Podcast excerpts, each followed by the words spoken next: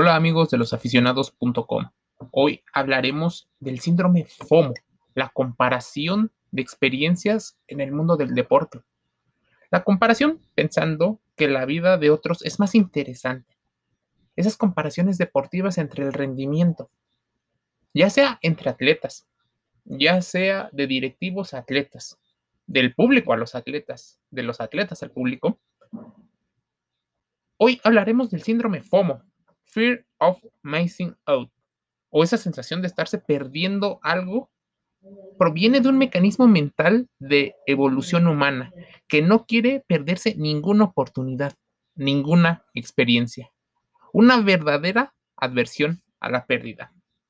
Para muchos, esta adversión a la pérdida proviene de la tecnificación de la sociedad, del mundo industrial, ahora al mundo digital. Las selfies deportivas, por ejemplo, las redes sociales han dejado en evidencia muchas de estas acciones, pues se tiene registro de los lugares, de la comida, de las personalidades con las que conviven y un enorme etcétera de posibilidades. En el deporte, estas constantes comparaciones han hecho que muchos deportistas de la nueva generación estén viendo el deporte de manera algo un poco más superficial, donde primero podría estar importando el peinado, el calzado que usan, la combinación de look que proyectan por encima del rendimiento deportivo.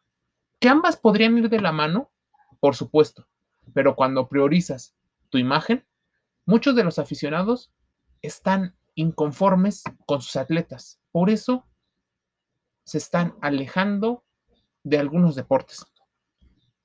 Los atletas saben que son marcas personales que responden principalmente a una marca más grande, que es la institución que les paga su principal fuente de ingresos. Y aunque no sea así, ellos trabajan para una empresa. Si consideramos que este interés es muy fuerte, la idea de vivir por encima del promedio con la idea de que se lo merece, hace que la gente se tienda a comparar con los deportistas. Los tiene como héroes, como es ideal alcanzar. Hacen lo que les gusta, obtienen sumas de dinero por encima del promedio, incluso de profesiones, oficios que también son muy valorados, como la medicina, los bomberos, la policía, y otros oficios y profesiones. Si un deportista se compra un coche exclusivo, al rato lo presumen a partir hoy de sus redes sociales.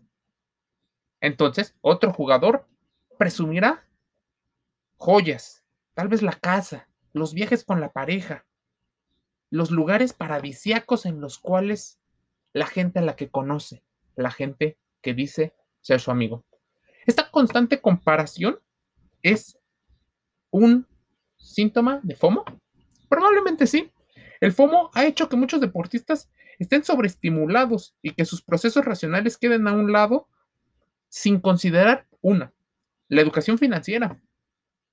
Están entrando tal vez en una ley, la ley de Parkinson, y el por qué entre más ganan, más gastan pero no gastan para apalancarse y ser un poco más ricos y tener más experiencias. Gastan para demostrar estatus, poder y posibilidades.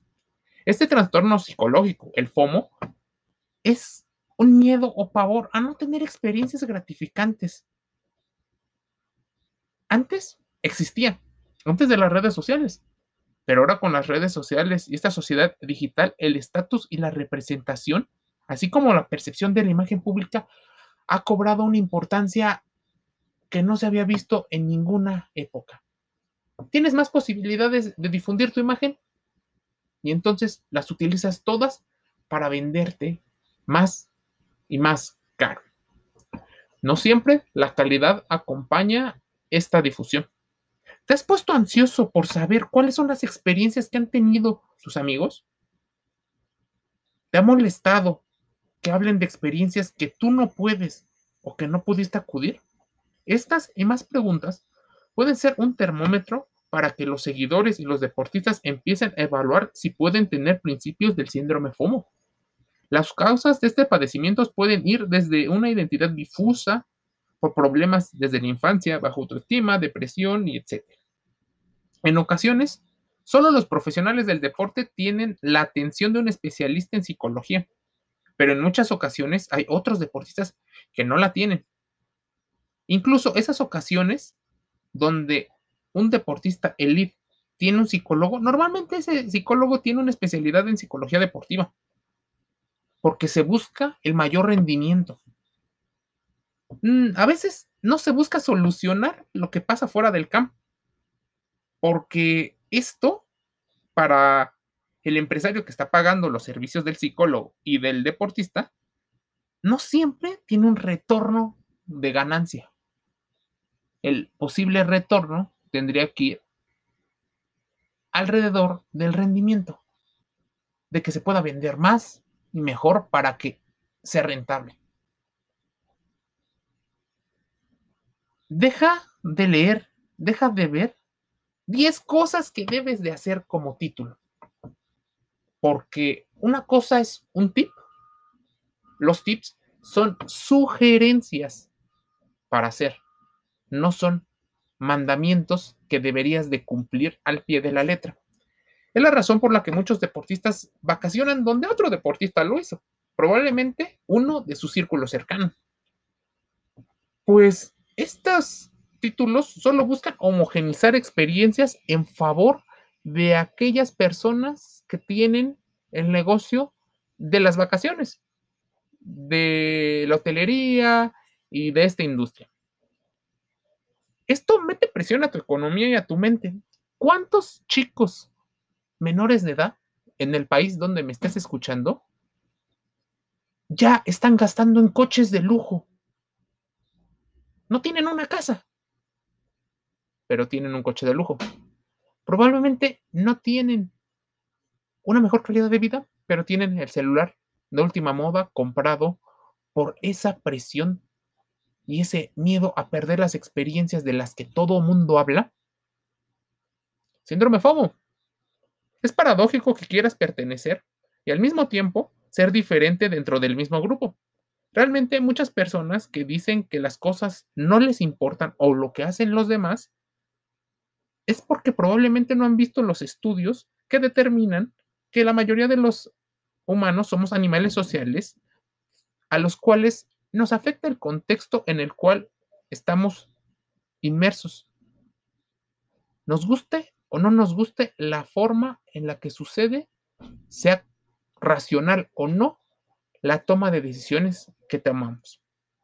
Esta presión por FOMO es más común en gente menor a los 40 años, aunque no significa que sea exclusivo de los jóvenes. Dos formas de, identificar un posible FOMO en la industria son los fichajes, pero también en la forma en la que se elige la alineación de un equipo. Hablemos de los fichajes. La primera, los negociadores suponen o suponemos que hacemos que hacen un análisis racional sobre estadísticas, desempeño, edad, salud, el precio del mercado, las posibilidades que se lleve bien con otras personas y diversos factores. Esos factores también son de índole emocional, el estudio de la personalidad, de los intereses, etc. Se tiene un prospecto para que entre en nuestra organización. Pensamos que es así, pero los demás intereses irracionales, incluso emocionales que rodean al humano, sobre todo al evaluador, hace que pueda llegar a ser influenciado por las leyes del mercado, suponiendo que un jugador tiene un salario determinado, cuando otro jugador de similares condiciones tiene un salario menor y probablemente tenga una tendencia a un mayor rendimiento, entra la locura por quererlo fichar. La adversión a la pérdida. La situación de dejarle la oportunidad a otro que sea mucho más hábil empieza a maquinar a toda la organización sobre este FOMO. Hace que se ve una ansiedad por perder a cierto jugador y entonces se haga un fichaje express de última hora, una mala renovación y hasta una desestabilización por sentir que están perdiendo una oportunidad que los otros podrían aprovechar y dejarles una pieza como herramienta para su mejor funcionamiento. Seguramente lo has visto deporte individual, deporte en grupo, ya sea la elite o el amateur, incluso la escuela, la familia, funcionan bajo algunos de estos principios. En la alineación, por ejemplo, los entrenadores constantemente están sometidos a intereses extradeportivos.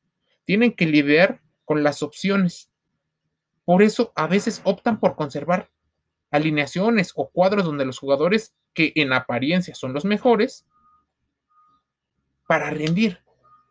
Aunque físicamente, técnicamente y otros aspectos que no son demostrables, impidan la oportunidad a otros jugadores en condiciones igual o hasta mejores pues el miedo a perder oportunidades, incluso su propio miedo de perder su estabilidad económica porque sean sancionados por la directiva, los hace jugar precavidos, robotizados, incluso porque juegan terrible por esta por el poco balance que tiene el riesgo y la innovación en un equipo. Tal vez conocer el síndrome FOMO te ayude a planificar y mejorar tu vida dentro y fuera del deporte. Son artículos que publicamos en losaficionados.com. Así búscalo, los-medioaficionados.com. Suscríbete a nuestras redes sociales, no olvides escuchar estos podcasts y observa nuestros videos que seguramente llevarán información importante dentro y fuera del juego. Mi nombre es Jorge y te envío un gran saludo.